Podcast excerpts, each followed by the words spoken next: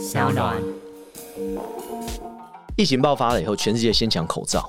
对，哦，口罩的现货通常都抢不到了，所以你要抢的是这一个工厂接下来三个月的产能。可是全世界在抢的时候，印度是一个弱势国家，他们的人民不是没有钱买，他们的进口商也不是没有努力在进口，可是他钱到的速度就是输别人。哦，今天你中国的这些产能，泰国的这些产能，人家的钱比你先到，人家定金就是一个小时内摆在桌子上的时候，你是抢不到那些口罩。可是有一些厉害的商人就是靠科技创新、娱乐，各种新奇有趣都在宝博朋友说。嘿，你听宝博朋友说了吗？Hello，欢迎来到宝博朋友说，我是葛如君宝博士。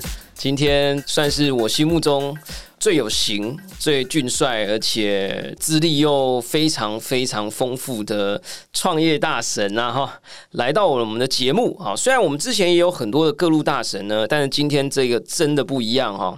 我们自己这个名侦妈取了一个外号，叫“创业界的重量级男人”。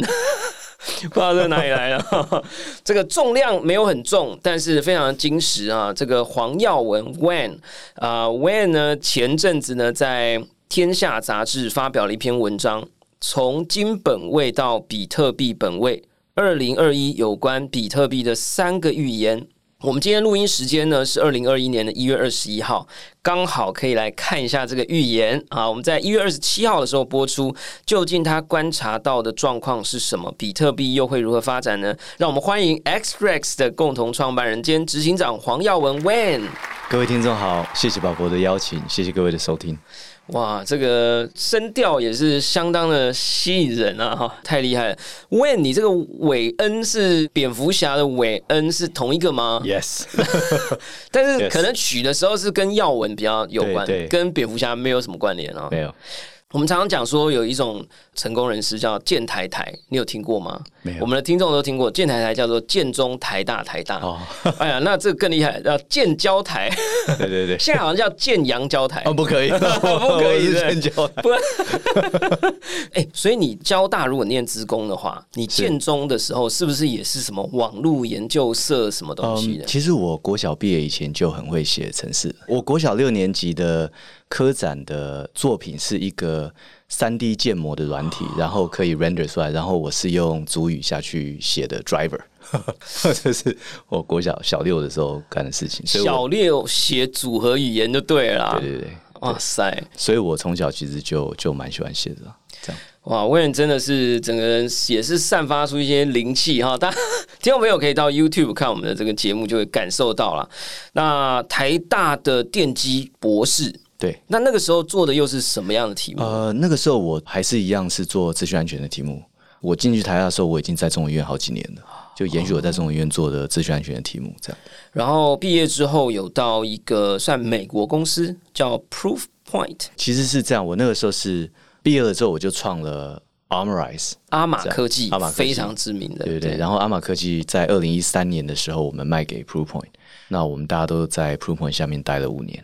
哦，我刚刚本来看的时候，我在想说，零六年创办阿玛科技，然后一三年被并购，然后一八年创办 XREX，那这中间五年到哪里？我本来想要问一下财富自由的感受，哎呀，没想到虽然一边财富自由了，但呃，虽然我还是不太喜欢这个词，但就是公司被并购，然后在一间公司里面也待了五年，然后之后离开自己创业对。阿玛科技，我们创业圈或者有听 TK 创投观点哈。总是我们创业圈的人都非常敬仰你的故事啦哈，但是可能我的听众朋友范围比较广，年龄层很广，然后类型也很不一样，稍微跟我们讲一下阿玛科技。呃，阿玛科技那个时候就是我们那个时候很幸运，就是我们在中研院的时候做出了很多国际上很知名的研究成果。这样，我们的论文大概都有在 Google Scholar 上有七百篇以上的引述。这样，然后那个时候就跟中研院谈，然后幸运的是说中研院愿意把整个 IP 让我们买出去。两千零五年底在台湾募资没有成功，可是到戏谷很快我们就募到资金了哦。主要的投资人是戏谷的沙正志先生，那另外也包含了像今天在台湾这边大家越来越有人知道，就是翁家胜先生、邱君芒先生这一些的这样戏谷的这票投资人。那我觉得那时候阿玛科技比较特别的是说，呃，我们。很早就决定说，我们不能经营台湾，因为台湾的企业资讯安全市场非常的小。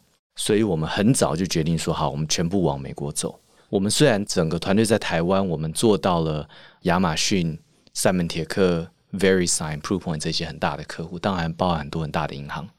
哦，所以你像 PC c e l i n g 啊，或者是赛门铁克这些，不算你们的 competitor，是你们的 partner，或者是你们的，你们算是治安界的军火商啊。对，其实我们一开始啊进美国的时候。啊，在美国之前，我们还进了印度一段时间，这样子。在印度的时候，我们的品牌还是有用的。但到美国的时候，我们发觉说做品牌实在太慢了。美国这些三门铁克这些大的品牌已经啊非常非常稳了，所以我们那时候改的策略就是说，对我做军火商怎么样呢？就是那个时候 API 的概念刚起来，哦，大概这样，所以我们就是说，我们全部的东西是 API 来提供的。我提供软体资讯安全的关键零组件啊，这样讲哈。但是用 API 方式，除了我的侦测率之外，侦测率还不是最关键点，最关键点是云端这一块。因为那个时候资讯安全的市场的需求非常的大，那每个厂商像赛门铁克、像亚马逊，他们要推出自己的产品来不及，所以你光是卖技术给他，他要自己去把这个技术架起来，他连聘人都聘来不及。那我们是已经在云端架好了，他只要用呼叫 API 就可以取得这个技术。那个时候是这样子成功的。哇，二零一三年呢，用这个美国公司 Proofpoint 以新台币约七点五亿并购啊，然后一八年创了这个，我能讲它是区块链公司吗？还是怎么定位呢？就是说我自己称啊，就是我觉得是治安界的神人啊，当年至少有创了一间公司，然后卖给某公司有一个非常好的结果，然后现在进入区块链的世界，大家可能会想说，哇，是不是要来处理那个科技大厂被那个绑架，然后要付比特币的？哎。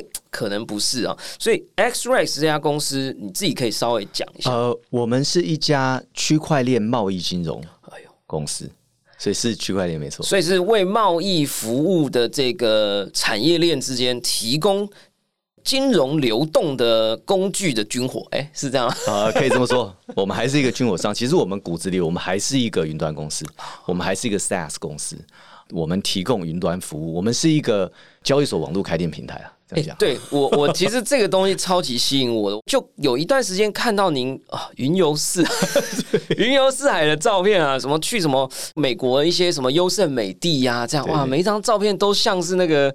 如果说台湾有那个消防员阅历哈，然后创业家如果有创业家阅历，感觉那就是那种 type，就是大家可以去就是去 scout 一下 Wayne 的脸书啊，然后就觉得好像云游四海一段时间，可是那一段时间到底 XRS 是成立了没？那一段时间其实我们蛮专心在经营 Proof Point 的，只是说。哎，真的，戏骨公司就是赚钱，所以加很多哦。所以 我看到云游四海，然后越变越帅，本来就很帅，然后越变越帅的那段过程，其实是还没有正式离开。对对，还没有正式离开。然后我们在 Proof Point 的期间，我们把我们原本的技术啊，呃，很多都换成是机器学习的技术，所以整个技术换了一代。然后同时呢，我们有很多团队的成员都很喜欢比特币了。我们那个时候对我们很震撼的一件事情呢，是我们并进来一个团队。叫做 Marble，哈，它也是做跟我们一样差不多的治安技术，就是说用沙盒来检测恶意文件，只是它是针对 Apple 系列的恶意文件，哈，它去 Jailbreak iPhone 还有 iPad，自动去操控 iPhone 或 iPad 来来侦测有没有恶意的东西，这样。那这个团队呢并进来一年之后呢，他的金手铐还还有很久啊，他们就全部跑出去。创了一家叫 CipherTrace，今天是全球前三大的区块链反洗钱的公司。所以那个时候呢，因为我们大家对区块链跟比特币心都很痒嘛，对不对？但是有金手铐嘛，啊，金手铐我我们科普一下，应该就是你公司被并进去之后，有用钱把你的手绑住，你要工作一段时间，主要是用股票啊，股票，因为像我们的并购的话，现金是很小一块金额，这样子，大部分都是股票。可是股票的话，它是帮我们一个年限，对，这样子，对，所以他们等于放弃金手铐跑出去，哎，放弃金手铐，然后呢，而且呢，不是得到创投投资，是美国的这些 FBI、CIA 直接跟他们预购了，预购了一大笔，我就觉得哇，有人捧着钱给你，而且那个时候其实可能一七、一六、一七年。就是我现在想要回溯，就是说，因为我我记得你在创这家公司之前，你好像就有开始在发表一些，在讨论一些，对对对，那个时候我们第一次，因为二零一三年的时候啊，我们长期追踪所有的骇客组织，那我们追踪的手法，各位如果去 Google Wayne Huang，然后 Armorize 的话，可以看到我很多英文的演讲。我们的研究是这样子，我们会反入侵这些所有的骇客组织，啊，然后我们会长期控制他们的伺服器，还有他们的个人电脑，还有他们的 email，然后我们就会定期把他们这些组织呢。啊，命名，然后公布他们组织所有的工具，包含所有的城市码，包含他们用什么手法，他们怎么嚣张等等，我们就会在各大国际的这个会议上面去公布。那二零一三年的时候，我们就注意到啊，很多我们长期追踪的集团，包含俄罗斯哈，包含北韩的 Zalaris 这些组织呢，开始大量的转移去入侵比特币交易所。那加上我们自己有研究比特币嘛，所以在我们的第一场大的演讲就是二零一四年啊，那个时候我在治安界最大的一个业界的会议叫 RSA Conference 啊，每年在旧金山，我就投上了一场 panel，然后我那一场 panel 呢有 MyCoin 的那个时候的技术长 Danny。哎，那个研讨会是传说中的研讨会，就是每一年都会有各路骇客在那边表演一些奇技淫巧，这样就是什么按一个钮，就是 ATM 就会喷钱出来，类似这样。那个是拉斯维加斯的 呃 Black Hat 跟 DefCon 啊，对对。所以二零一四年是我第一次组织性的去讲这个事情。然后我那时候呢就发现，哎，你说你开了一间公司，然后我一开始看觉得很像一间交易所。然后它又叫 EX，因为通常我们很多交易所都叫什么什么 EX，因为 exchange 就交易所嘛。然后就看看看，觉得说哇哦，这个我也去开一间交易所。然后我一开始觉得说比较特别的地方是你们瞄准的市场好像不太一样，可能是印度啊，或或者是其他的地方。然后呢，再隔一段时间之后，我就突然发现一个新的名词叫 EAAS，然后我不知道你们是这样取啊，叫 Exchange as a Service。对对对。哇！我整个人大梦初醒，天哪！原来这个东西叫一个以前我们讲开店平台，有没有啊？对，哇，这个叫做开交平台，开交易所的交易所开店平台，对。哇塞，哎，这个这个故事是这样子哦，在二零一三年那个时候，早期台湾我认识的几位朋友，币托的 Titan 哈，币托的 Titan 现在也是我们的董事，也是我们投资人。然后 Michael 的 Alex，那还有再来就是 Verico 的 Winston。有一群朋友，那个时候还有邀我们去，他们很定期的开这个台湾比特币的一个协会，大家聚在一起讨论一些事情。我因为这样子呢，就认识了 Winston。Winston 的背景就是我我们 Xrex 现在的共同创办人。Winston 的背景是他是台湾人，在台湾出生，但在印度长大，念到大学毕业，然后在印度工作了一阵才回到台湾。回到台湾以后，他就创立了 Verico。Verico 是我们台湾超级强的出口商，专门出口我们台湾制造的半导体跟电脑、手机相关的商品到印度去，因为要出口到印度，金流这一段非常的困难。哦那么 Winston 就创了这个 vehicle，他做的非常的好。也因为这样子呢，Winston 就跟这些印度的商人呢，就学到了比特币原来是怎么用、怎么用、怎么用这样子。那那个时候开始用呢？他从二零一二年就开始用，到了二零一三年呢，他已经是他是印度最大的半导体、手机相关产品的进口商之一哦，尤其是台制的。但是呢，他在二零一三年也是印度最大的比特币进口商。哇！所以他当年如果有一些那个 commission fee 啊，什么都留下来，如果是比特币本位的哦，现在不得了了。对，那后来呢？他因为这个交易量太大哈，那他都是用电话报价、WhatsApp 报价这样，所以他就在板桥，他就聘了一批人，然后呢就写了一个交易所，然后二零一四年一月上线，叫 BTCX，而且流量非常的大。BTCX，BTCX，然后在二零一四年上线以后，大概七个月。哦，他们被害掉了，害了八百多颗。然后 Winston 呢，马上二话不说，自己口袋掏八百多颗出来，四十八小时内赔完所有的使用者。他们团队就是所有人就一个一个联络，一个一个赔啊。你的那个钱包 address 给我，我就打过去。这样四十八小时内赔完了八百多颗，他一个人出八百多颗是多少钱？大家算一下，八亿台币现在，因为之前是一颗一百万了哈，大家随便乘一下哈。对，所以赔完了以后呢，他就拿着这个。他的城市码来找我们嘛，因为我们治安公司嘛，然后我是他朋友，他说：“哎，我全部赔完了，好 good。”然后说：“哎，可以帮我们看一下哦，要把漏洞都修完要多少费用？”那我们看就是哇，里面数不完的漏洞。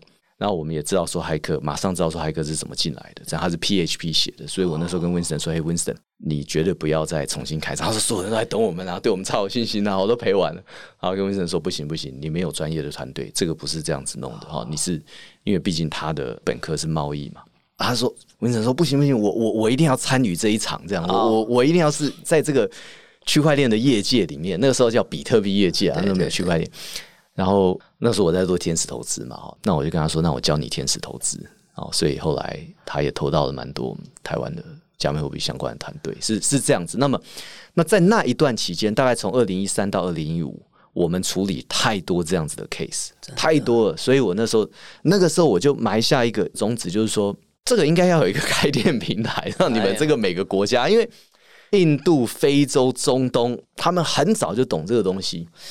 可是有一个地方我不懂，我就身为听众啊，也是这个聊天的对象，就是那个时候来找你的人都是问你治安的问题。对对，你有没有曾经动念，就是犹豫一下，说我是不是要做区块链世界里的治安服务公司，然后而不是做这个开就开店平台，跟这个在我的凡人的大脑里觉得距离有点远。就是说，为什么那这样讲，为什么没有做治安好？对，普普文被我们并进去的时候。还不是一家独角兽，我们整个团队为他非常的拼命。四年半以后呢，我们为他从零创造出了他最大的营收，所以他被我们进去四年半以后，我们的产品是他最大的营收。哦，然后我离开的时候，他大概是六只独角兽。我最近查，他大概是八只独角兽。但是从我加入到离开，呃，还有创阿玛，我我治安做了十三年，十三年我创造了一个，呃，就是说。参与创造了一个六家独角兽的一个公司，台积电今天是五百只独角兽，所以我那个时候的感觉是，自然是赚辛苦钱的啊。这样子，这个产业，我那时候觉得这个产业还是不够大。你不要说今天苹果、今天亚马逊都是一千只以上的独角兽，我不破命都快卖了，卖给他才做六只独角兽，对我来说太小。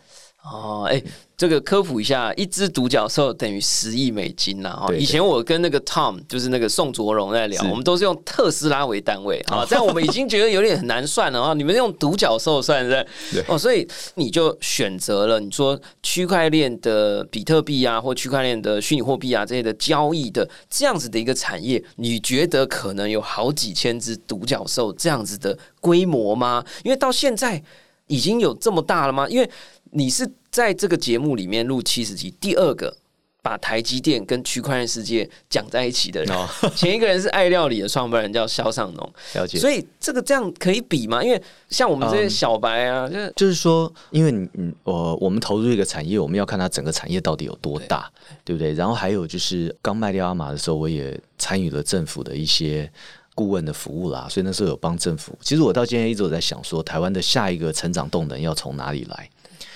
那么创造一只独角兽，两只都还不够去创造一个成长动能，因为你对比起来，台积电是五百只的话，你你怎么样再创造一个跟台积电一样大的？那你要创造五百只这么大，不只是一只，所以那个本身的产业要够大，要找到一个独角兽的产地。对，对，真的，对不对？真的。所以你觉得区块链这个世界这个圈子是真的有可能变成独角兽产地，是不是？啊，是。是，那我我再我再讲一下，我在 p o 也感受很深啦，因为我们在戏谷嘛，我们离我们很近的就是 Google 啊、Apple 啊，都都开车十五分钟内这样，所以我们在戏谷的招聘其实是非常的困难的，常常已经口头答应我们说要来了，后来又拿到 Google、拿到 Apple、拿到谁的、拿到 Tesla 的，可是你能怪人家吗？我们六只，人家是一千只，对，对不对？那规模差太多了，所以啊，那个时候我就觉得说，嗯。我们在这个治安产业，还真的是要产要产哪一家是一千只独角兽等级的，还真难，因为治安产业本身不够大。但是那个时候是不是没有那个什么美国 Palantir？对，Palantir 就是。我朋友那个时候也在 Google，也在在 Uber，什么都跟我讲说，这个 interview 就最豪华的待遇就是 p l a n e r 就说什么黑头车啦、头等舱机票啦、香槟什么这样子。我说我想没听过这家公司，所以这个后来治安或者是这种相关，是不是也开始就？我还是没有觉得治安产业很大，治安产业目前啊还产不出一家纯治安公司是一百个啊一百个 B 了。好，不要说五百，像台积电这样子，一百只独角兽应该都还没有。那回到这个开店平台啊，就说，因为我一直心很痒，然后我就一直去重新整理，然后去看哪里可以注册。呃，我一直以为是有点像开店平台，就是我注册完之后，我就可以输入我的店的名称啊，宝博商铺啊这样。然后我如果是交易所，就是哎，宝博什么。必成啊，类似这样。是是。可是我发现现在是不是还 alpha、beta 哦 testing？哎呦，我们已经我们已经上线了，所以上线，而且我们跑的金流量每个月非常的大，我们上线四个月，满四个月了，这样，所以啊、呃但是我们就说，因为我们都在服务印度那边啦，所以印度那边的客户也很熟我们，那其他市场我们还不太有经验，所以是我 IP 没有切到印度，是不是？因为我真的有去看网站，我没有看到一个 sign up 或者是什么、啊。对对，我 我们其实我今天邀我们你没什么网站、啊，其实我邀你来的目的就是要跟你要注册吗。没有这这我们等一下等一下来研究聊一下哦所以总之，service 其实已经上线了。哦，那这可能有一些国家啊，还有一些规范啊，还有一些策略的对上面的考量。对对好啊，那太棒了！我们这个就要回来看，就是说，我也不只是做了一个非常酷的区块链世界的一个题目。哎，我补问一个啊，那有其他人在做这种交易所开店？我老实讲，我没看过。嗯像九幺 App 这种开店平台，就是说免费五分钟可以开出来的，这个是我真的还不知道了，我真的还不知道。我今天还还问了一个呃一个非常有名的在呃区块链产业非常有名的大师啊、呃美国人，我问他说，到底有你有知不知道有任何跟我们一样的？他说目前是不知道。这当然有很多所谓白牌的啊、白牌的就是说啊、呃白牌的呃最大的就是纽约的 Alpha Point。哦，我们也跟他们谈过很久。然后另外凤凰城、亚利桑那凤凰城有一个这个 Modulus，亚洲这边最大的，我认为是北京的 Chain Up。那这个白牌的是怎么做的？就是说你去跟他谈，然后他会问你很细节，你要你交易所要长什么样子啊？啊，他们都有一套这个他们自己的城市码，再有这个城市码呢去帮你刻字化哦。但是那个东西很贵，就不是五分钟啦，对对对，而且蛮贵。然后刻字化以后呢，他会帮你最后把它上线，然后由他们来维运。那这个成本都蛮高。那另外对白牌交易所有兴趣的朋友，就是说像是币安啦、火币 OK，他们也有白牌的服务。哦但有一点点不一样啦。我觉得他的那个白牌好像大家还是看得出来他是币安吗？还是看不出来？呃，你应该可以把皮换的看不出来，哦可以换到理论上对。那么，那么专业的白牌公司，像是 Alpha Point、Chain Up 啊，你要它怎么克制都可以了。但是就服务比较贵，时间比较长，然后你们的可能是非常的贵。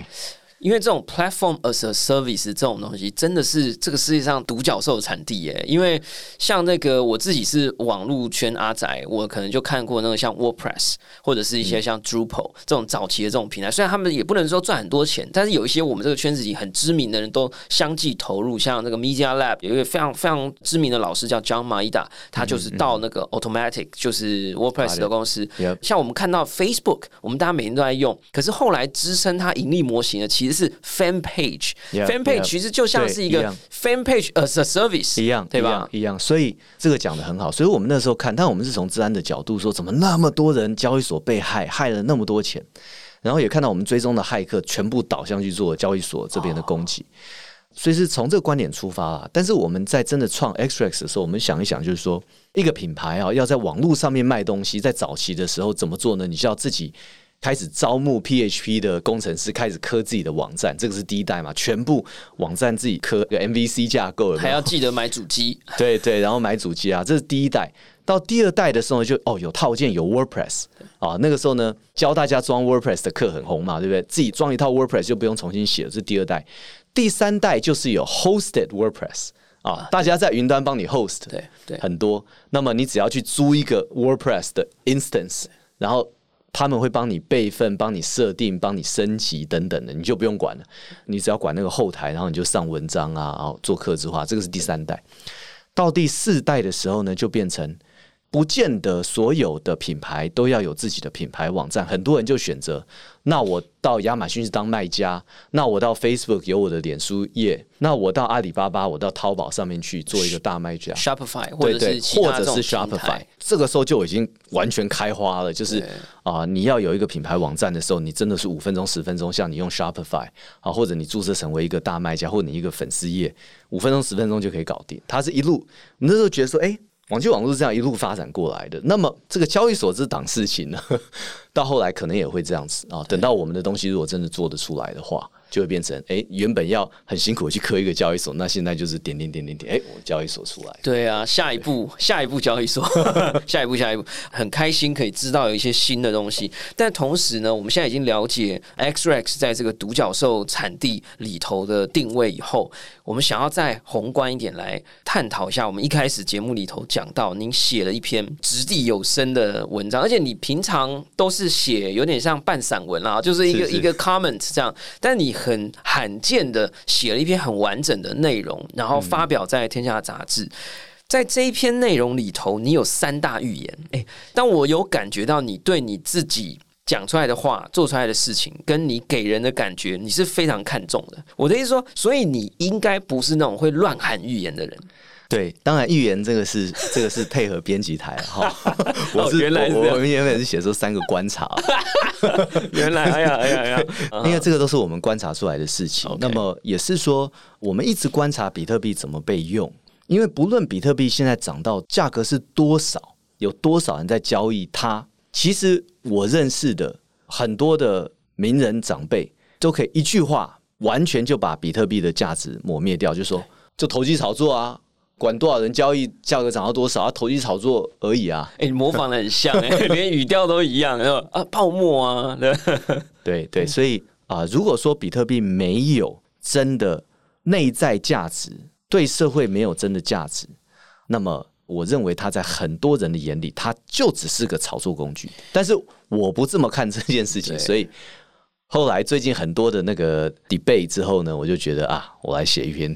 对，其实你这一篇呢，我觉得非常有趣哈。三个预言啊，或观察啊，第一个啊，预言一：比特币晋升为永续性国际清算货币。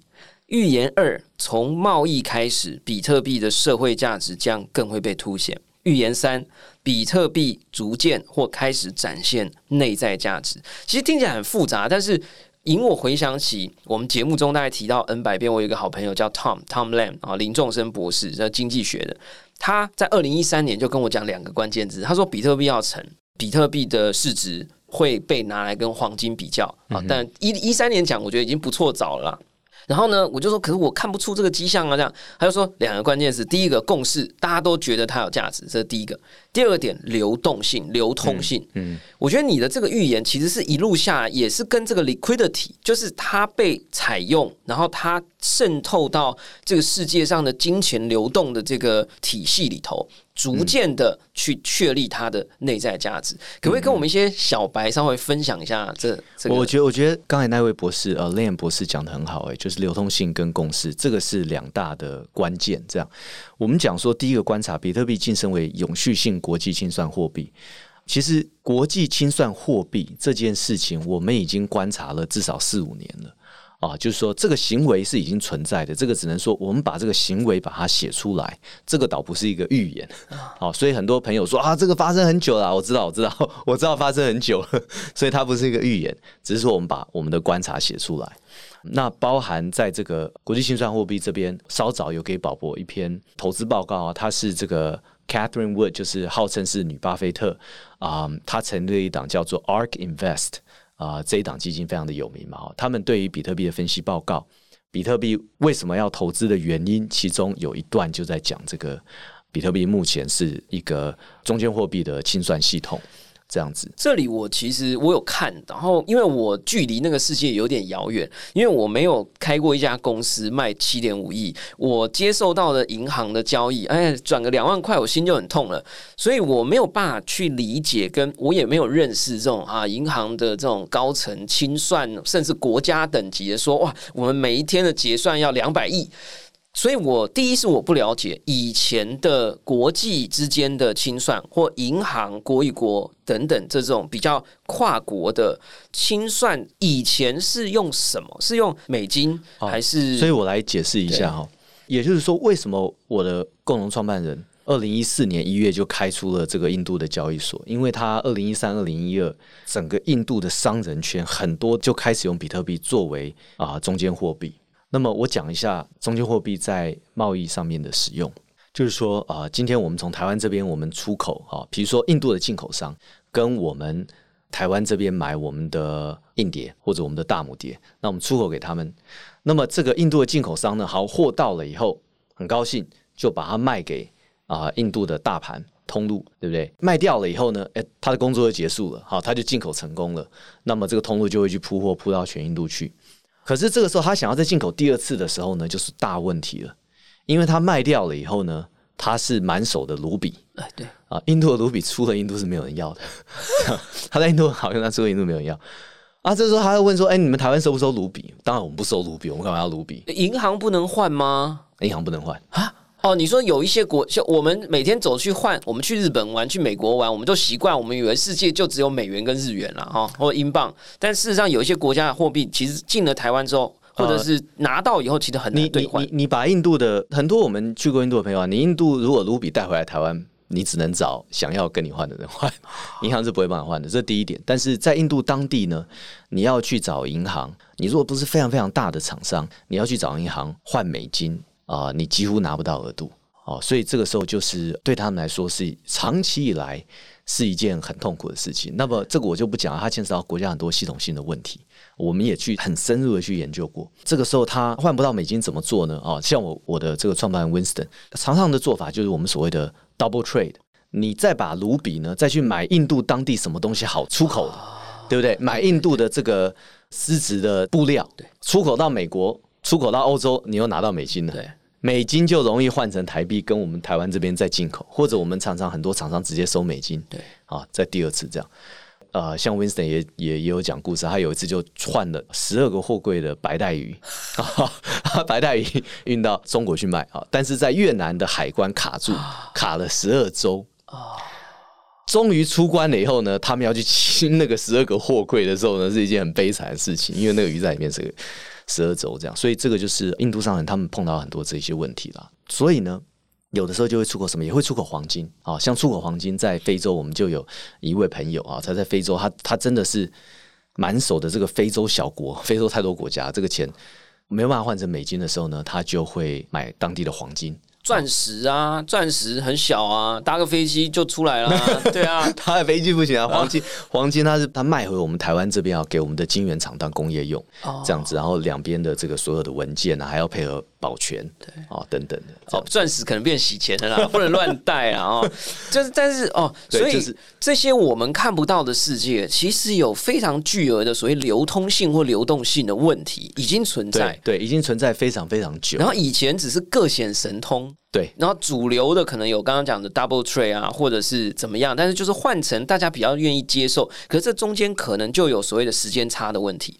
或者是时效性啦、磨损的问题。我后来知道还有这个摩擦，主主要是时效性问题，因为这些进出口商他们手上的钱就这么多，他跑的次数越多，他一直进出口，一直进出口，他转的速度越快，他才可以每一次赚到一些一些小小的这个利润。但是如果说他现在就卡住了，他就没有办法。那非洲的话呢？非洲很多大媒体啊、去年都有报道，非洲去年一整年呢是所谓美金稀缺的状况啊，就是说央行的美金已经空掉了，央行没有美金了，而且还欠了很多国际大银行美金。因为非洲这些国家太弱，所以它出口的能力变弱的时候，比如说它石油没有人买，对对不对？因为飞机不飞了，啊，没有东西出口的时候就没有美金进来。可是非洲各位知道，非洲的基础架构还是很不好，所以它连民生用品这些工厂哦，没有办法开在非洲，开在周边国家，埃及啦，还有很多还是跟大陆、亚洲这边进口，所以它还是一直要进口。可是进口完了以后呢，这些进口商也是啊，进口商把东西卖掉，然后他卖成满手的奈拉、奈吉利亚、奈拉，他换不到美金，奈吉利亚的央行的美金是空，这央行会叫你排队，哦。叫你排队，可是排了一年还是没排到，很多人去，所以呢，他们去年都不会去央行排队，因为排一年还排，我宁可自己想办法出口，对不对？对。我自己再看民间有什么东西可以买的。对。所以你去看印度的，只要是出货到印度的商人，通常对咖啡的出口都超强，啊，这这里我没有连起来，因为他们都是买当地的咖啡豆再出口出去。把咖啡豆当货币，哎，是不是这个概念？所以在这个情况下，咖啡豆其实就是一个中间货币。哦，因为我哎其实对咖啡豆没有兴趣，对但是我只是要美金。但因为咖啡豆的磨损小，然后 delay 这个时间差，就白带鱼放了还会坏，对。对不对？咖啡豆有一些天先天对，优势。我们讲说，我们讲说货币其中一个就是要啊啊不能是可以坏掉的，它的那啊个坚固性要好。所以反而人类在这种跨国的这种贸易突然返璞归真到我们以物易物的年代了。对对对大家这其实它不是以物，它中间还是有经过法币，对不对？哎我还是中间有经过当地的法币，这样当地的法币再去买了咖啡豆，而且咖啡豆呢，各位要知道，在印度也好，在非洲也好，在南美洲这三个国家特性都是这样，它绝对不要当地的法币，因为咖啡豆是超级保值的。法币我放一个礼拜就变下去了，我不敢。哎他绝对不敢拿当地的法币太久，啊一定要。所以呢，货品跟仓库就是银行。我们常说，他哎的仓库就是他的银行。对你手上拿了一堆奈拉，结果明天早上起床看到窗户外一群那个军人跟那个坦克车跑过去，你完蛋了，你那一个仓库的奈拉都没用了，对吧但咖啡豆还没问题。对 对，是这样。那哦那像我刚提到的，我们也访问了一位跨境商人，然后英文的访问，那他就有提到啊，他革命也遇到了，政府封城、封网，什么都遇到了。对，那那个时候钱就瞬间变废纸了。哎、你这个真的让我回想起两件事啊、第一件事是我在起点大学那个好朋友 Servando Canalis，他第一个叫我买比特币的人。他那时候他说一三年他开第一间南美洲的呃比特币交易所叫 Coinbase，非常早，后来关掉了。我那时候很怀疑他是不是贩毒啊、走私啊，但他跟我说就有一些这种贸易上的需求，我们就姑且相信他。但是也确实好像这件事情真的在世界各地是有正在发生。第二件事情是我最近有个好朋友，也是起点大学的一个台湾学生，然后呢，他要发报一些城市的工作或什么的，然后有一个印度的伙伴。嗯然后他要付钱给他，然后印度人就说：“我什么币都不要，哎，你也不要给我美金，也不要给我什么，我要比特币。”然后我那个朋友就来问我说：“哎，比特币要去哪里买？”所以这件事情好像真的是在我们的生活周遭已经这样乡村包围城市的这样发生起来。他用他已经用的很广泛很几年，因为从二零一二、二零一三年，印度这些商人就发觉，哎，我不用出口白带鱼啊，我出口比特币。哎，那比特币因为印印度也有很多人是很便宜买比特币的，对所以当他满手这个卢比的时候，他可以跟人家买比特币哎呀，对啊，然后很多那个早期投资者都愿意卖他，然后马上在外面的平台一卖掉就变美金了。哎呀，我刚本来要问一个很傻的问题，说那比特币跟咖啡豆有竞争力吗？当然有啊，废话，比较快。对，而且你咖啡豆还有一个仓库去放，对不对？对，尤其早期哈，很多人，叫印度人，他们也懂嘛，很多人买的都很便宜的价格，所以在早期的时候啊，其实他们很愿意卖。哎呀，哎，那我有传讯息问你说，其实国际清算货币，我觉得是一个广义的啦，哈。那 SDR 什么这种国家与国家之间的，其实跟这个其实也没有冲突嘛，因为这个有点像是贸易上的。没有冲突，没有冲突。但是我想要强调这个第一个观察啊或者预言哈，大家都看这个国际性上货币，其实最重要的是永续性，因为很少有法币，九成以上的法币是没有活过一百年的。请问为什么我们今天用的是新台币？为什么是新台币？当初的台币呢？旧台币，哎，四台币万已经没了。四万旧台币换一颗新台币，哎，所以你看，我们中华民国才一百多年就已经换过一次了。那我们刚刚提的这个 SDR 也好，或者美金也好，请问五千年之后，美金还是国际通用的中间货币吗？不一定。五千年，所以我们就滑入第二点啊，就是说比特币它也才运行十二年吧，那到现在你要从十二年说它可以安全五千年，你这个会不会也太豪放？它现在还有什么量子危机啦，还有一些这个治安的会不会有一些被破解啊？中本聪那个三万两千颗的钱包的这个私钥被逆算回去啊？是五千年是一个非常长的时非常间非，常长的时间。所以第一个预言，所谓的预言，其实这个预言是预言在永续性这一题，对不对？这永续性为什么可以五千年？因为美金跟比特币的差别是，美金、欧元、人民币这三大货币跟比特币的差别是，这三大货币都是由国家的权力后面背书出来的。那么一个国家可不可以持续五千年，在国际上成为一个强国，持续五千年不一定。我们如果读历史的话，其实是没有。对，可是民间所产生出来的共识，像黄金就是持续了五千年，所以这是在人类历史上是已经发生的。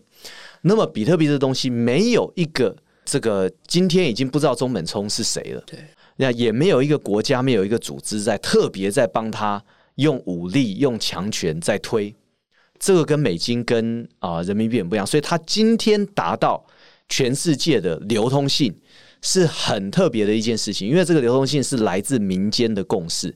通常我们历史上可以看到，这种产生于民间的有机性的共识呢，通常是很难消灭掉，会活很久。但是，因为我刚刚在听你讲，尤其是那个乡村包围城市的时候，我大脑里就觉得我要再把我的多一点的存款转移到比特币。可是我的大脑又有另外一块，一直不断的提醒我，在起点大学的时候，老师告诉我们说，区块链一定是未来，但比特币未必。所以我还是要界定清楚，这五千年后的这个清算或结算或共识，到底是区块链还是比特币？可是你讲起来，你对比特币的信仰是我目前七十集里面看起来最深的，是不是语言上的误解呢？还是你呃真的觉得是比特币？我真的觉得是比特币啊，所以我的比特币我都没有要卖的、啊，我我都是跌的时候我就是一路往下买，然后越跌越深我会买越多，然后涨的时候我其实不太看。但是我会卖啊，我我太太跟我的协议是七十岁以后再卖。对我跟我太太也有个协议，但是先不讲。所以，我们假设我们就理解这个了。那第二点呢？预言二从贸易开始，比特币的社会价值将更会被凸显。从贸易开始，就是说贸易上我们看到说，对于这些新兴国家来说，这些新兴国家啊，尤其你看非洲那么多的国家，每个国家都有自己国家货币，真的很很可惜，非洲没有一个非元的出现。哦，哦所以他们他们非洲在做这种跨国的生意，真的太痛苦了。在这一边，我们看到比特币在非洲、在南美、在印度，就是有它社会上面在这一块很大的价值，让社会可以运行的更顺利。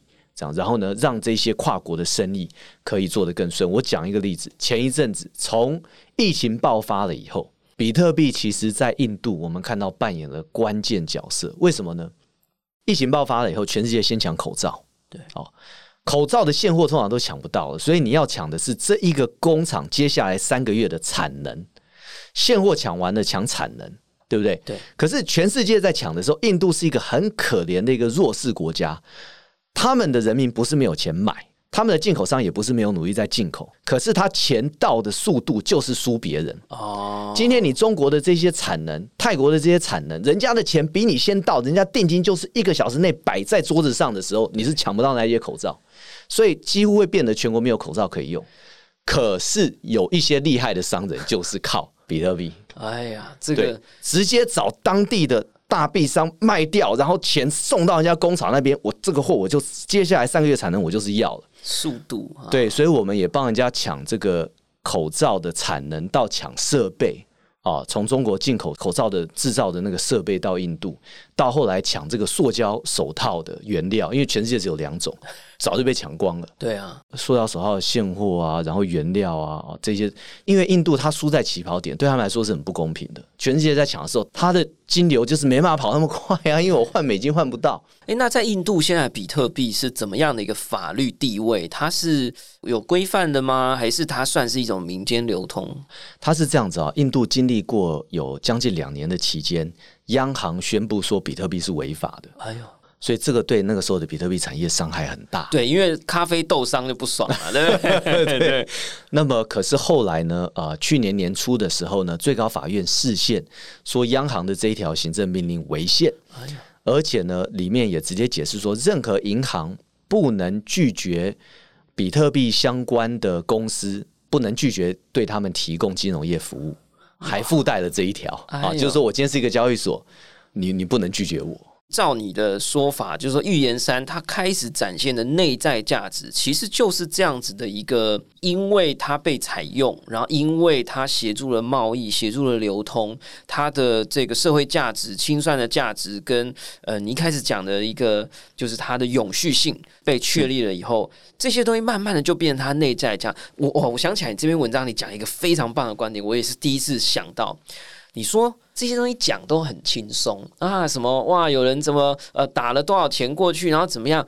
可是背后其实有无数的城市码跟公司与公司之间的对账机制，这些东西盘根错节的被建立起来，不是一夕之间，它更不是一夕之间可以摧毁的。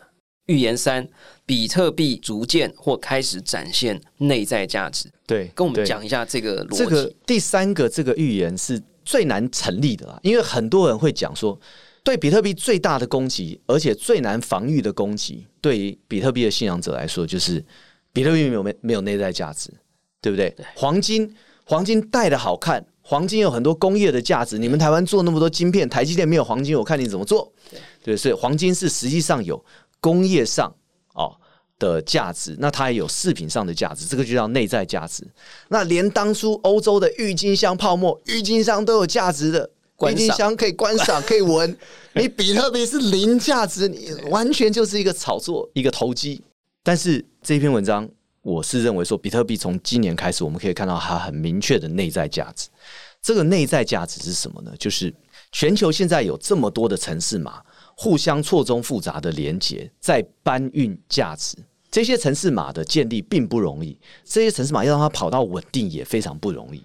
所以要取代这些城市码也非常不容易。这个表示什么呢？表示全世界现在有一条很大的钱的网路，是比特币网路，也是以太网路。因为以太上面有很多的稳定币，这一些网路的建立很需要时间。你要用这个网路来达到价值的转移，在比特币网络上面，你就必须要有比特币。比特币就像是火车，你没有火车的话，你是干眼看着这个网络，你没有办法搬移价值。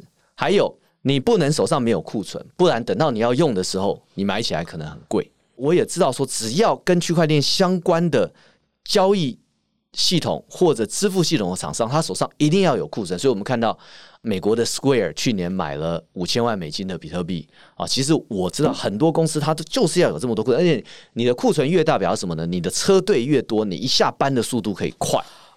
然后你的手续费、你的来回的次数可以，你的成本也会降低。这样，所以这个网络很难取代，要重新写一个这个全球都在用、全球都有流通性、错综复杂、大家都串在一起的这种网络很难。那但是要运用到这个网络的话呢，你要有你自己的车子，才能在这个网络上面跑。这个车子就是比特币。这个是我看到的比特币的内在价值，哎，它就像一台车一样。这种东西的价值，我觉得真的是可以想象。哎，大家听众朋友可以想一下，我现在突然有一个人啊，比如说 When，他说我要创造一个 W W W W 啊，以前我们讲 Triple W 嘛，对不对？我以后要讲 Quad 哈，这个我要创一个新的 Internet，这有多难？或者说，我说我们以后都不要用小老鼠的 email 了，我们要换一个 Something else。这有多难？就是说，当你一个东西被建立起来，所有的人都投入时间，时间是建立资产的背后最重要的资产，因为它是不可逆的。对，现在我们这所有的数位都架构在网际网络上。那各位知道，网际网络是靠什么风暴在传？TCP/IP，TCP/IP 的风暴是可以无限的产生，可是比特币就两千一百万，对不起。这个是这两个网络不同的特性，所以对不起哦，你今天你今天 TCP/IP 网络，你可以随时都产生新的风暴。比特币网络不是这样，网比特币就是限量的，所以呢，你要你要用比特币网络上面，你要做清算交割、国际性的各式各样的支付价值的搬移，你必须要有比特币，这个就是它今天的内在价值。各位听众朋友，我们录了七十集啊，我第一次看到我们的明侦集团呢。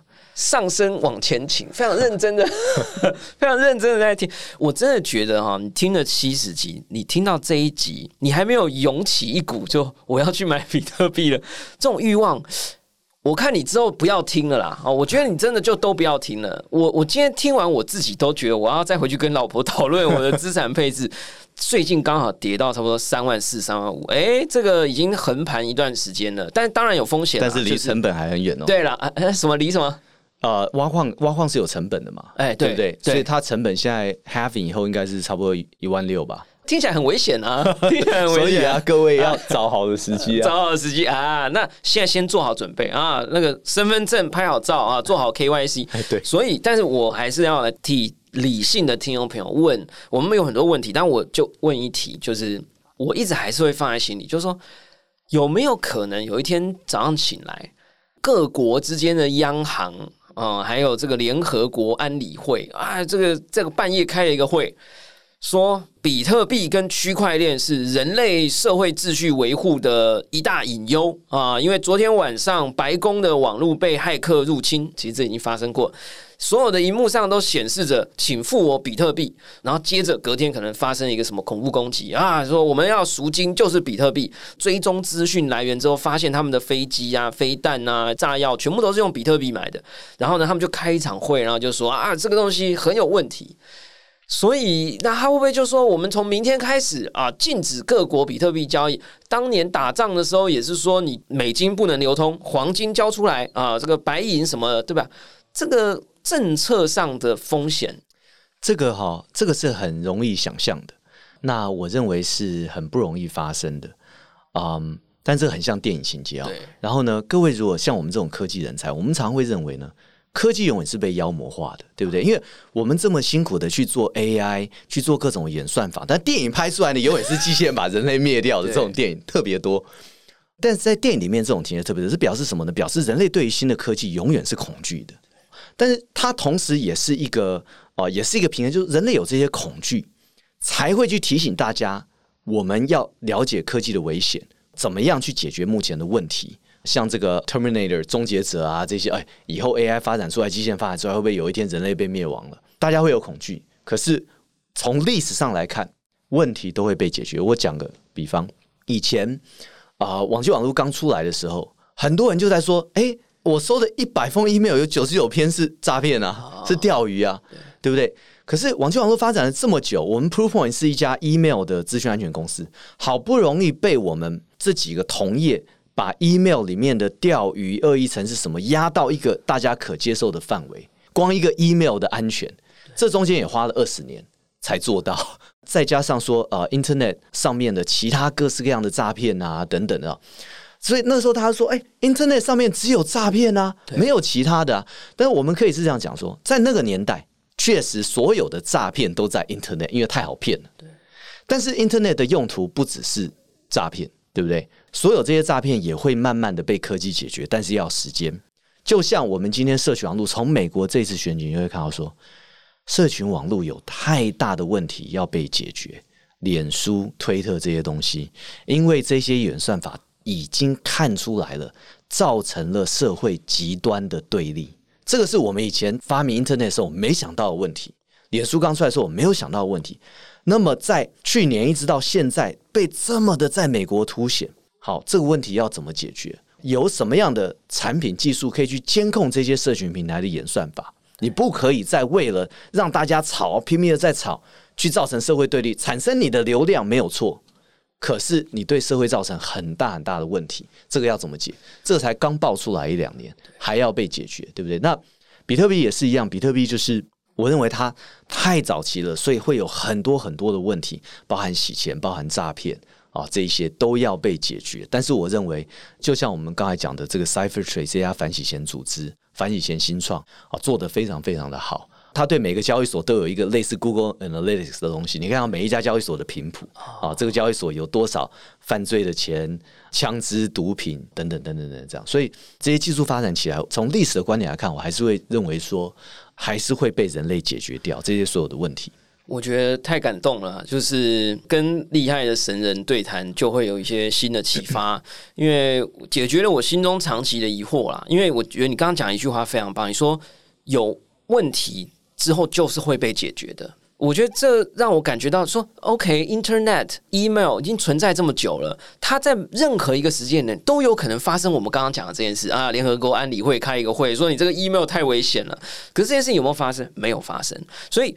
这一个问题就会造成资本的机会，而资本就会进来去试着解决它，而创造机会跟收益。我觉得这有点像以前这个道高一尺，魔高一丈。我们以前把这个魔。这个字给妖魔化了，可是其实这个魔是推动这个道往前的一个非常非常重要的一个点。也就是说，当你有问题，你就解决它，让这个东西变得更好。那出现问题了，再回来解决它，再往前推。其实这个道与魔之间的这个互动，就像英语一样。哎，这个有点深奥了。人类还是蛮厉害的，就像是啊，我们今天在这个 Sound On，我们在做这个 Podcast，对不对？二十年前我们干这个事呢，叫地下电台。对。对不对？因为我们 没有，对，我们没有台湾的这个大众广播的这个 license，哎对不对？那会不会有？